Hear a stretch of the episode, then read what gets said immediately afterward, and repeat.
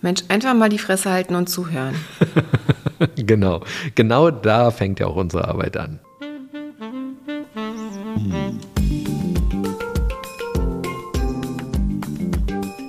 Herzlich willkommen zu unserem Podcast Die Therapeutin und der Coach mit Sabine Werner-Kopsch und Hajo Werner.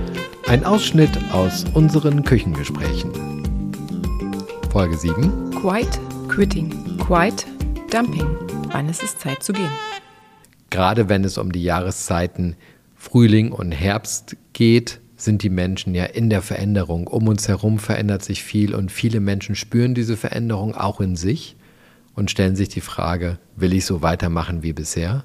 Genau. Ist mir langweilig? Bin ich überfordert? Bin ich unterfordert? Wie fühlt sich mein Leben an? Diese Frage stellen sich viele Menschen, vor allem in den Wechseljahreszeiten. Genau, sehr häufig.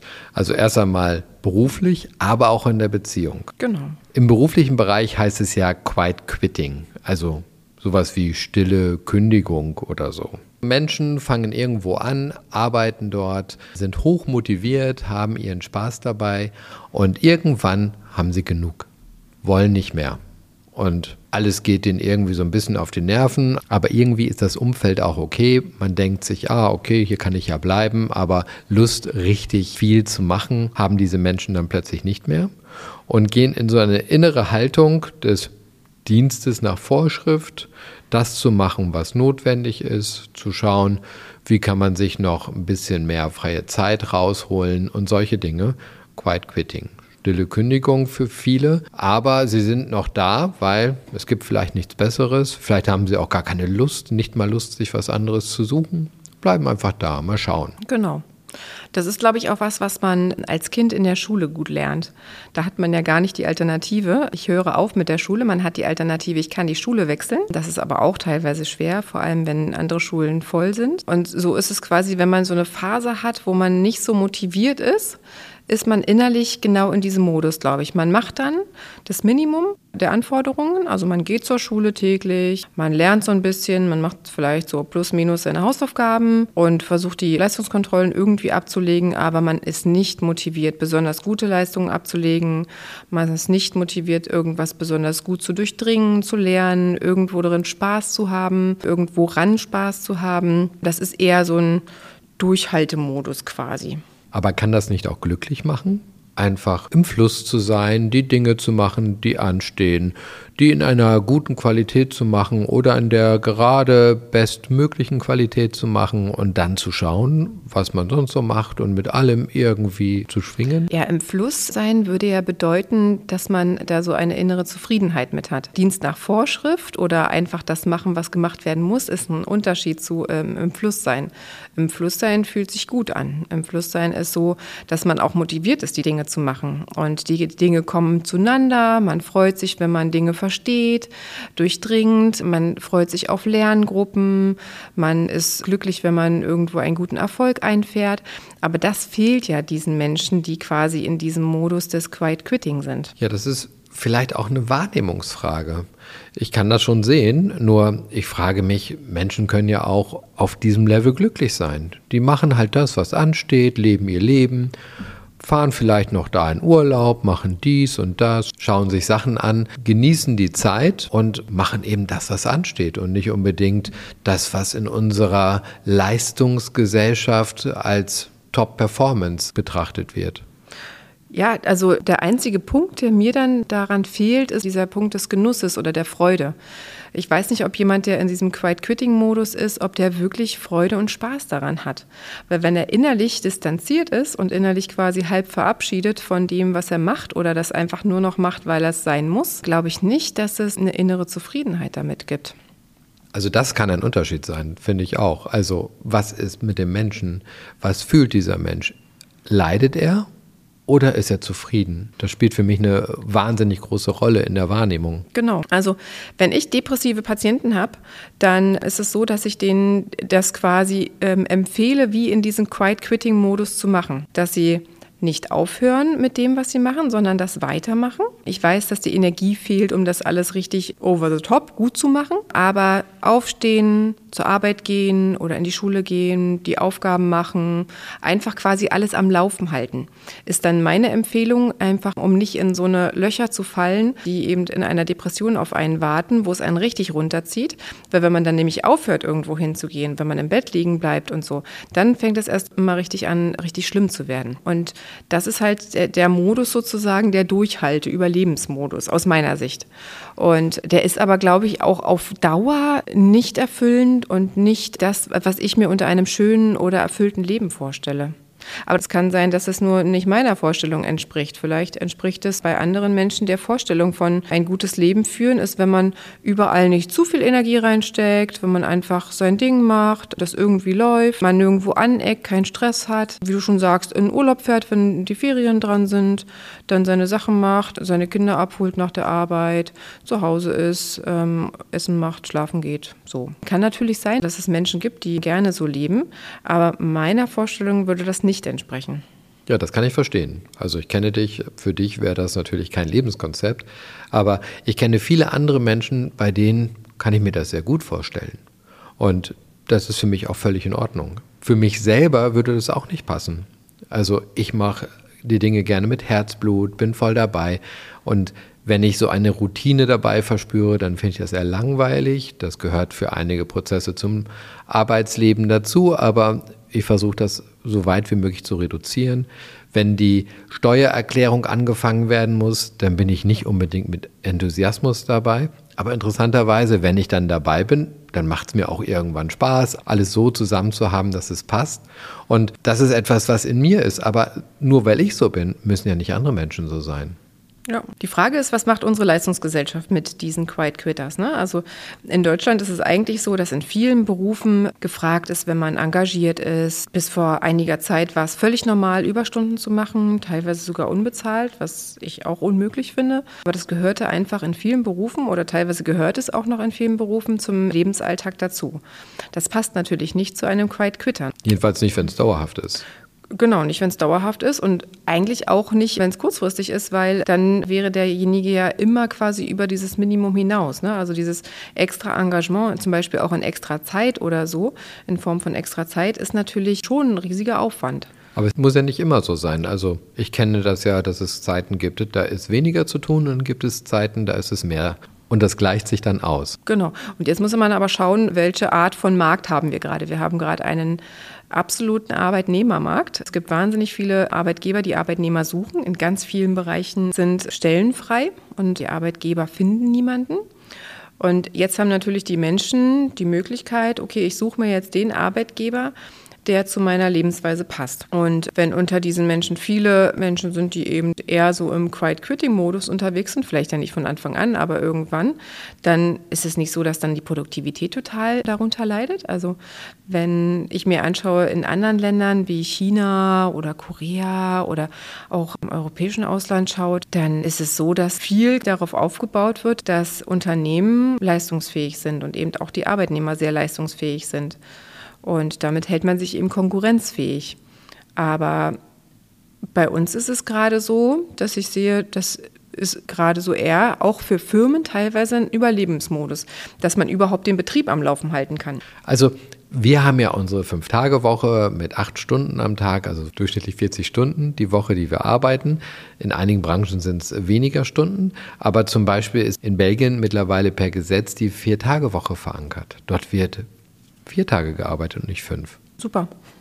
Also nur weil die Menschen dann dort vier Tage arbeiten, würdest du sie für Quiet Quitter halten? Nein. Ähm, es kann ja durchaus sein, dass man in vier Tagen auch mehr schafft als im Quiet Quitting-Modus an fünf Tagen. Ne? Zum Beispiel ist es so, dass die Motivation sehr oft mit den Arbeitsergebnissen zusammenhängt. Und es ist eher eine Frage der Motivation als das, was wir jetzt wahrnehmen an Engagement. Also die innere Motivation, etwas zu machen, muss nicht zwangsläufig einhergehen mit einem Engagement, das wir nach außen sehen. Genau. Also würdest du auch sagen, dass es teilweise was mit der Corona-Zeit und den vielen Phasen des Homeoffice zu tun hat? Oder jetzt auch viele Firmen sind ja dazu übergegangen, die auch so ein Hybridsystem generell anzubieten, also die Arbeitnehmer in einigen Tagen einzuladen, einfach zu Hause zu arbeiten und an den anderen Tagen sind sie halt in der Firma. Das hängt natürlich sehr von der Branche ab, ob man etwas Bestimmtes machen kann oder nicht. Wenn ich jetzt beispielsweise einen Handwerksbetrieb sehe, dann besteht nicht die Möglichkeit zum Homeoffice. Ungünstig. Vielleicht ein paar Stunden, wenn es irgendwie um die Planung geht oder so. Aber jetzt generelle Homeoffice-Tage werden im Handwerk einfach nicht möglich sein. Dann habe ich ganz andere Branchen, Menschen, die viel am Computer sitzen und schreiben. Da sieht es wieder anders aus. Die können das genauso gut zu Hause machen. Was die Möglichkeit hat, dass man weniger Fahrzeit verliert und solche Dinge, Ruhe hat eventuell auch. Mehr Ruhe als im Büro und deshalb deutlich produktiver ist. Dann kann es aber auch sein, dass da aufgrund der fehlenden Kommunikation viele Informationen nicht vorhanden sind, weshalb man wieder unproduktiver ist. Das muss man sich halt immer ganz genau anschauen. Aber die Menschen fanden das, glaube ich, zu einem ganz großen Teil schon gut. Nicht in ein Büro fahren zu müssen an jedem Arbeitstag der Woche. Genau, das kann Vorteile haben und das kann aber auch Nachteile haben. Ne? Also viele haben dann angefangen, in der Jogginghose zu Hause zu sitzen und sich das natürlich auch gemütlich zu machen. Andere waren produktiver, manche waren weniger produktiv. Das hängt halt wirklich auch mit den Menschen zusammen. Ne? Das kann man nicht generell sagen, dass es gut oder schlecht ist. In der Jogginghose kann man genauso produktiv sein wie in irgendwelchen anderen Sachen.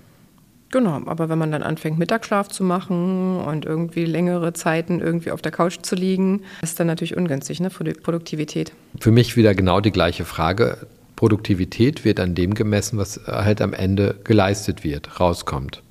Wenn ich jetzt weniger Kommunikationsverluste habe, weniger Zeit verloren geht, weil ich nicht so viele Menschen treffe, mit denen ich über alles Mögliche spreche, dann kann es sein, dass ich nicht unproduktiver bin, trotz eines Mittagsschlafs. Genau, das kann sein, muss aber nicht so sein. Genau, das muss man sich im Einzelnen immer anschauen. Genau, das muss man dann halt messen an bestimmten Aufgaben, die pro Woche erledigt werden müssen oder bestimmten Dingen, die gemacht werden müssen. Also so quasi Ziele, die man dann steckt und wenn die erreicht werden, dann ist es ja kein Problem. Wenn die nicht erreicht werden, ist es ein Problem. Ich sehe das eher so als Herausforderung für die Führungskräfte, weil die müssen tatsächlich eine sehr viel konkretere Vorstellung haben, was erreicht werden muss und müssen das auch viel besser nachhalten. Also sehr viel mehr Kommunikation in Richtung der Menschen im Team aufbauen. Das ist eine sehr viel stärkere Auseinandersetzung, als das in der Vergangenheit nötig war, weil man hat sich gesehen, man hat gesehen, was gemacht wurde, man konnte ganz schnell irgendwas rübergeben und dann wurde das auch noch gemacht oder auch nicht. Man hatte einfach einen direkteren Austausch. Und jetzt ist es quasi dann, weil es zu sehr verstreut ist, muss es aus einer zentralen Stelle gesteuert werden. Genau. Und für mich hat es noch lange nichts mit Quitting zu tun, wenn jemand sagt, ich möchte meinen Arbeitstag austarieren. Genau, das muss nicht mit Quitting zu tun haben. Meine Frage war, ob du denkst, dass in dieser Zeit angefangen hat, dass viele die Motivation so ein bisschen verloren haben oder sich gesagt haben, okay, ich behalte den Job, aber mache da eben nicht mehr als nötig, weil vielleicht sind dann auch soziale Kontakte verloren gegangen. Zwischendurch konnte man, wenn man irgendwie im Büro gearbeitet hat, mit anderen reden, hatte da auch Spaß. Manche sind auch, glaube ich, genau, manche gehen genau deshalb auch zur Schule total gerne, ne? weil sie eben sich auf die Pausen freuen und auf den Kontakt. Wenn der Kontakt fehlt, vielleicht ist das eine Komponente, die äh, dazu beiträgt, dass man eben da nicht mehr so einen Spaß dran hat. Also für mich ist es so, dass ich denke, dass zwei Punkte dazu führen können, dass man in diesen Quiet Quitting Modus geht. Es ist auf, auf der einen Seite äh, die soziale Interaktion, wenn die zu wenig wird, verloren geht, ungünstig wird, also dass es zum Beispiel Anfeindungen im Team gibt oder Missgunst oder eben teilweise Dinge passieren, die so ein bisschen Mobbing ähnlich sind, von den Chefs ausgehend oder auch von anderen Mitarbeitern ausgeht, dass man dann in diesen Modus geht. Oder auf der anderen Seite, dass die Aufgaben, die man hat, einfach zu monoton sind oder zu gleichförmig sind, dass man dann irgendwann gelangweilt ist davon und daran einfach keinen Spaß mehr hat. Also die Herausforderung fehlt. Man sich nicht entwickeln kann, an einem Punkt stecken bleibt und dann, als wenn man in einem Sumpf mit einem Bein drinsteckt und man kann sich nicht mehr weiter bewegen. So denke ich, könnte ich mir das vorstellen. Ja, so soziale Interaktionen wie Mobbing würde ich einfach mal rauslassen, weil das einfach ein spezielles Feld ist. Da fühlt sich dann niemand mehr wohl. Da gehen auch ganz neue Prozesse los. Für mich sind die sozialen Interaktionen tatsächlich ausschlaggebend. Ausschlaggebend dafür, wie wohl sich Menschen im Team fühlen. Das ist für mich eine der Hauptaufgaben von Führungskräften. In meinen Seminaren zeige ich regelmäßig die Ergebnisse der Gallup-Studie, die jährlich erfasst werden. Gallup ist ein Institut, die werten das aus, was so vom Statistischen Bundesamt kommt. Und das wirklich Interessante ist, dass nur 17 von 100 Angestellten hoch motiviert sind, eine hohe persönliche Bindung zu ihrem Unternehmen haben, in dem sie aktiv sind. 68 Prozent so okay sind, also eine geringe emotionale Bindung und 15 Prozent haben keine emotionale Bindung. Die haben sich ja eigentlich geistig verabschiedet. Das sind für mich die Quiet Quitter. Das ist das, was für mich Quiet Quitting ausmacht. Diese 15 Prozent, die keine emotionale Bindung haben.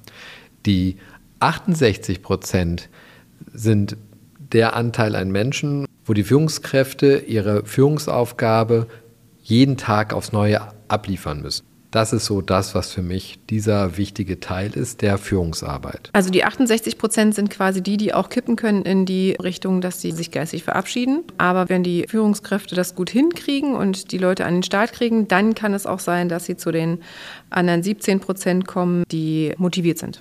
Oder einfach gut dabei sind, gute Ergebnisse abliefern und alles passt. Also okay ist sozusagen. Und das ist okay. Und ich finde, das gehört zum Leben, dass wir eben auch sehen, okay, wir haben überall Menschen, die herausstechen, die 17 Prozent, hohe emotionale Bindung, immer am Start und machen, sich gerne auseinandersetzen. Und dann haben wir Menschen, bei denen das eben nicht so hoch ausgeprägt ist und das als Normalität begreifen.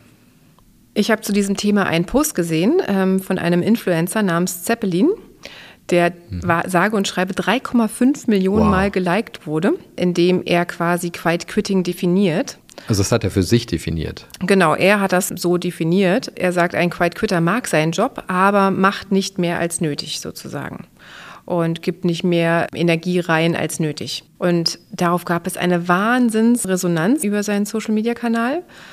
Die Frage ist, warum resonieren damit so viele Menschen? Ist es genau der Punkt, an dem viele Menschen stehen gerade?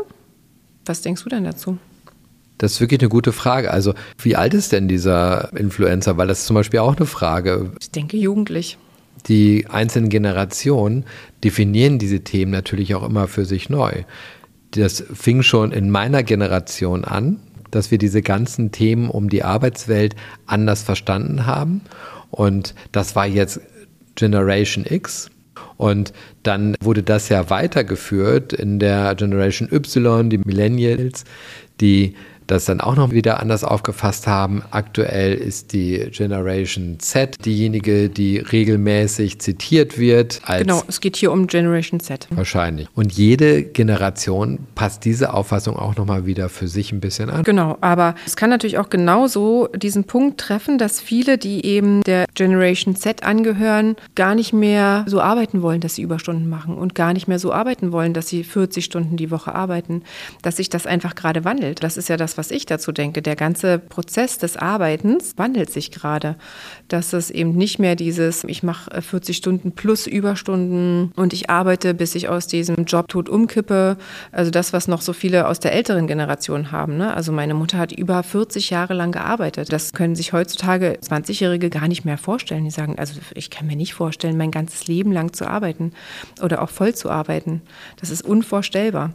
Und dass einfach dieser ganze, wie ist das zu gestalten in Firmen, wie viele Stunden, wie viel ist jedem zuzumuten, dass sich das gerade wandelt. Und da ist natürlich gerade der deutliche Arbeitnehmermarkt eine super Situation, um das auch in den Wandel zu bringen. Ja, die Frage für mich ist ja genau an der Stelle, wie wir die Produktivität aufrechterhalten. Und ich glaube, das fragen sich auch viele Unternehmer. Und da müssen wir einen Prozess gehen und der wird automatisch gegangen, weil die Anforderungen sich ja ändern. Und damit wird halt geguckt, ist das bei uns wie in Belgien, dass wir mit vier Tagen hinkommen oder brauchen wir doch viereinhalb Tage? Wie ist das bei uns? Wie viel produktive Unterstützung haben wir, um das hinzubekommen? Und da wird sich ein neues Gleichgewicht einpendeln. Genau, das denke ich halt auch. Und wenn man sich jetzt anschaut, was ist jetzt gerade bei uns das aktuelle Rentenalter, 67 oder so? Also man soll bis zum 67. Lebensjahr arbeiten und wenn man bis zum 67. Lebensjahr 40 Stunden die Woche arbeitet, ich glaube, das kann sich fast niemand vorstellen. Ich finde gut, dass ein Prozess des Umdenkens stattfindet, weil ich halte das auch nicht für sinnvoll, eine 40-Stunden-Woche zu haben, in der man vielleicht pro Tag acht Stunden Arbeitszeit hat, aber effektiv davon vielleicht drei Stunden arbeitet und den Rest der Zeit sind Mittagspause, Gespräche zwischen irgendwelchen Kollegen. Irgendwie. Das ist genau die Frage, wie produktiv sind wir eigentlich? Ich kenne auch ganz viele Unternehmen mit gigantischen Verwaltungsapparaten und wahnsinnig viel Produktivitätsverlusten, weil die einfach in einem Geschäftsmodell sind, wo sie keine Produktivität brauchen. Da ist es einfach nur so ein, ich halte den ganzen Tag aus. Und ich kenne Menschen, die arbeiten in Betrieben oder Firmen und sagen, es ist wahnsinnig anstrengend, den ganzen Tag da zu sein in einer 40-Stunden-Woche und ganz wenig zu tun zu haben. Und dass es viel anstrengender ist, als wenn man quasi macht, macht, macht und dann Feierabend hat. Ne? Also dann fühle ich mich natürlich auch besser zu Hause im Homeoffice, weil da sieht es keiner. Dann bringe ich die Leistung, die abgefragt wird und nutze die übrige Zeit so, wie ich das möchte. Das ist ja auch fein. Wenn das ausreicht an Ergebnis, was dort dann abgeliefert wird, ist das ja super. Total. Und das würde eben auch, glaube ich, dazu führen, dass man motivierter bleibt.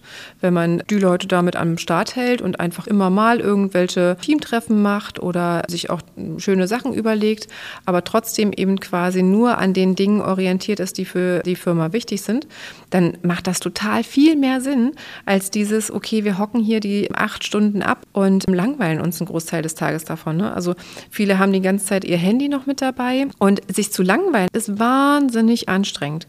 Das ist wirklich so, dass die Zeit nicht vergeht. Das kennt bestimmt auch jeder aus der ja, Schule. Dann ist man ja sowieso auch distanziert. Dann hat man keine hohe emotionale Bindung, wenn man tatsächlich seine Zeit in anderen Medien verbringt. Das ist ja auch klar. Klar, aber eben wie gesagt, ähm, weil die Leute nicht wissen, was sie sonst machen sollen. Ne? Oder wenn sie eben Handy nicht in der Hand haben dürfen, dann schleichen sie von einem Tisch zum nächsten und gucken, wie sie die Zeit rumbringen ne? und gucken immer wieder auf die Uhr, wann endlich der Tag vorbei ist. Aber hinterher ist man so erschöpft von dem ganzen Gelangweile, dass es sich nicht gut anfühlt abends. Also dann ist man emotional distanziert auf jeden Fall. Und dann ist man sicherlich im Bereich von Quiet Quitting. Genau, und wenn man, wenn da jetzt ein Umdenken stattfindet, finde ich super. Also wenn es jetzt in eine Richtung geht, dass wir tatsächlich mehr an Zielen und Produktivität uns orientieren und nicht an physischer Anwesenheit, finde ich super.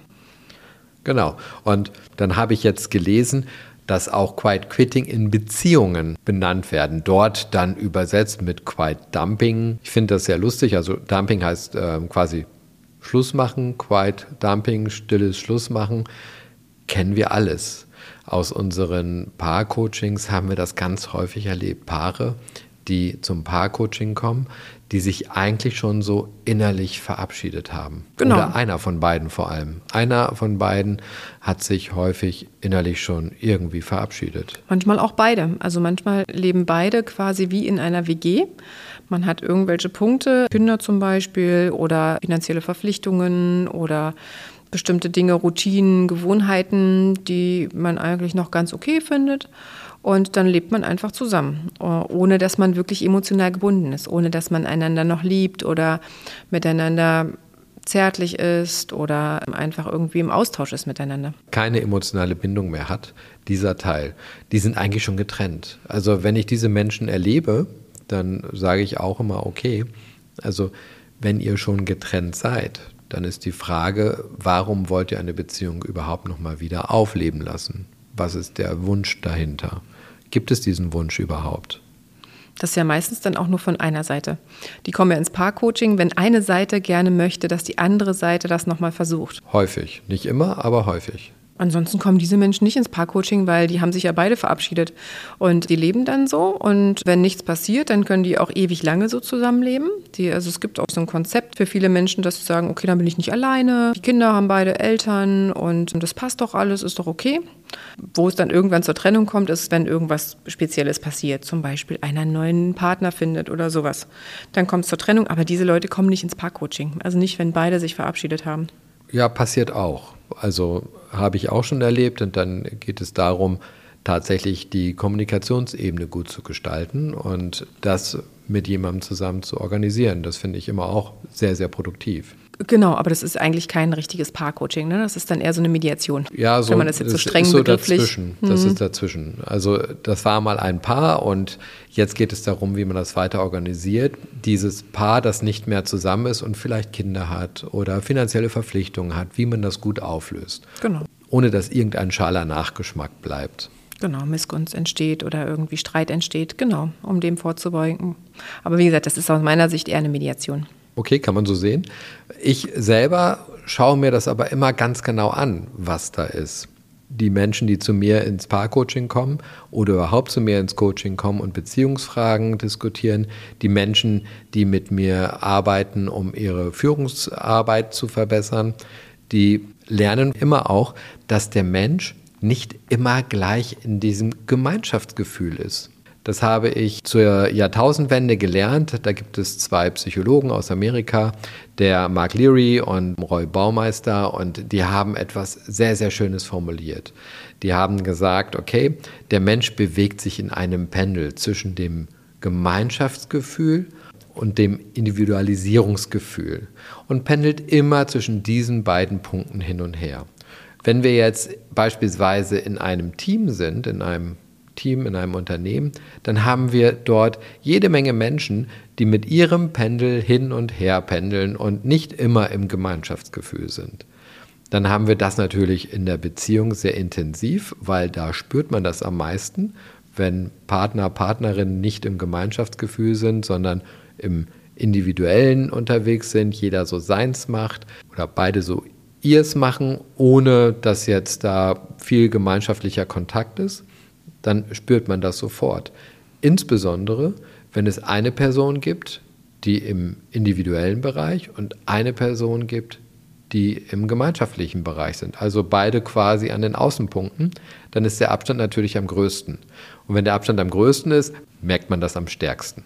Macht Sinn. Und man kennt das, man verliebt sich, dann sind beide natürlich im Gemeinschaftsgefühl. Das geht eine ganze Weile. In der Regel bis zu einem halben Jahr sind die Menschen im Gemeinschaftsgefühl und dann löst sich das auf. Und ab da an schwingen diese Pendel unterschiedlich schnell. Und manchmal sind beide im Gemeinschaftsgefühl und manchmal sind beide im individuellen Gefühl, sind für sich. Und dann gilt es genau darum, das zu erkennen und damit zu leben. Und dann auch miteinander reden zu können, wo man gerade ist. Für mich ist dieses Quiet Quitting, Quiet Dumping vor allem durch die Sprachlosigkeit ausgezeichnet. Wenn nicht mehr gesprochen werden kann, wenn Menschen für sich sind, abgeschieden sind, sich abkapseln. Oder nur noch Vorwürfe machen. Also wenn es darum geht, zum Beispiel, ich rede mit dem anderen, aber nur noch im vorwurfsvollen Ton. Also du hast dies nicht, du hast das nicht. Ist Warum? das quiet?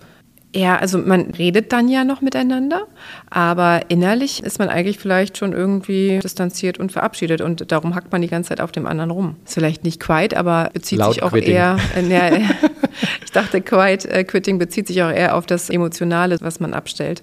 Ja, das kann sich ja unterschiedlich äußern. Also für mich ist dieses Quiet einfach ein Bild von dem Menschen, der für sich alleine sitzt und das mit sich ausmacht was jetzt gerade hier passiert. Die Emotionen werden ja dann auch nicht mehr geäußert. Ne? Also man sagt ja dann nicht sozusagen, ich bin traurig, weil du das und das jetzt nicht gemacht hast, sondern man hackt dann nur noch auf dem anderen rum und dann ist es halt ein unangenehmes Miteinander. Aber vielleicht ist das dann auch kein Quiet Quitting. Was ich immer mache, ich versuche immer herauszufinden, wie involviert die Menschen noch sind. Jetzt sowohl in den Teams als auch in der Beziehung miteinander, um das herauszufinden. Also wenn man aufeinander rumhakt sozusagen, dann ist man ja noch involviert. Dann ist man noch involviert. Man hat eigentlich noch Interesse. Also an der Stelle hat vielleicht jemand schon gesagt, ach, ich kann mich auch trennen, ist ja egal. Aber es ist eine Auseinandersetzung da. Aber wenn man dann Horror hat, nach Hause zu kommen, weil der andere schon wieder rummeckert, das ist wahrscheinlich auch nicht so gut, oder? Ja, dann ist es die Frage, ob dieses Umfeld sich verändern kann oder nicht. Ich meine, es gibt Paare, die beschimpfen sich mit Ausdrücken. Mit Ausdrücken. Das gibt es. Oh ja, oder gehen körperlich aufeinander los.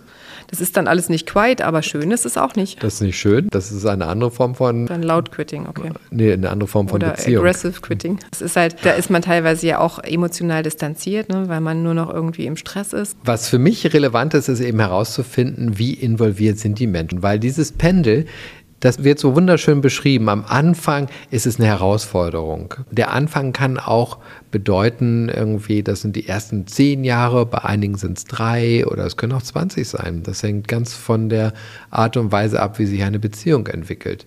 Wo es darum geht, das herauszufinden, es kann eine Zeit sein, die im Kampf ist. Ich möchte dich gerne mehr in der Gemeinschaft erleben und ich möchte aber lieber jetzt für mich meine Sachen machen und dann ist das im Kampf. Die ganze Zeit wird gekämpft, wo man da ist und wie man das hinbekommt. Und es werden vielleicht Vorwürfe gemacht und so. Da ist man so in diesem Kampf des Beziehungspendels. Und je reifer die Beziehung wird, und das hat nicht unbedingt was mit der Zeit zu tun, aber auch mit der Zeit zu tun, das verstanden und erkannt wird, umso mehr wird dieser Kampf zum Tanz.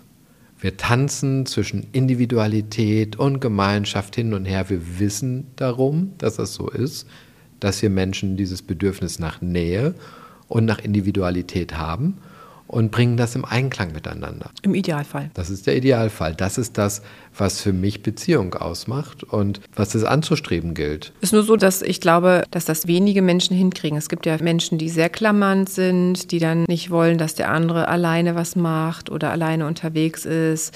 Angst haben, wenn der andere Party machen geht ohne den Partner, dass dann irgendwas passiert, also misstrauisch sind, eifersüchtig sind, dann ist es häufig so, dass man die Freundschaften deshalb vernachlässigt.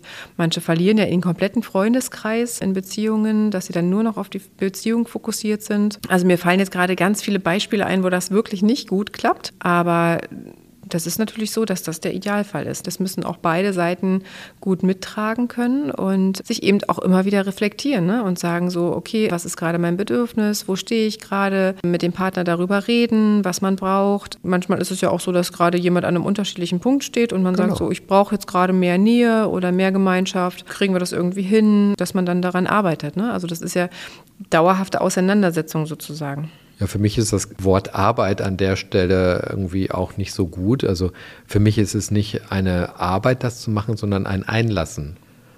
Ja, Im Idealfall ist es alles im Fluss, ne? dass man gar nicht das als Arbeit betrachtet, aber im Fachjargon sagt man ja Beziehungsarbeit.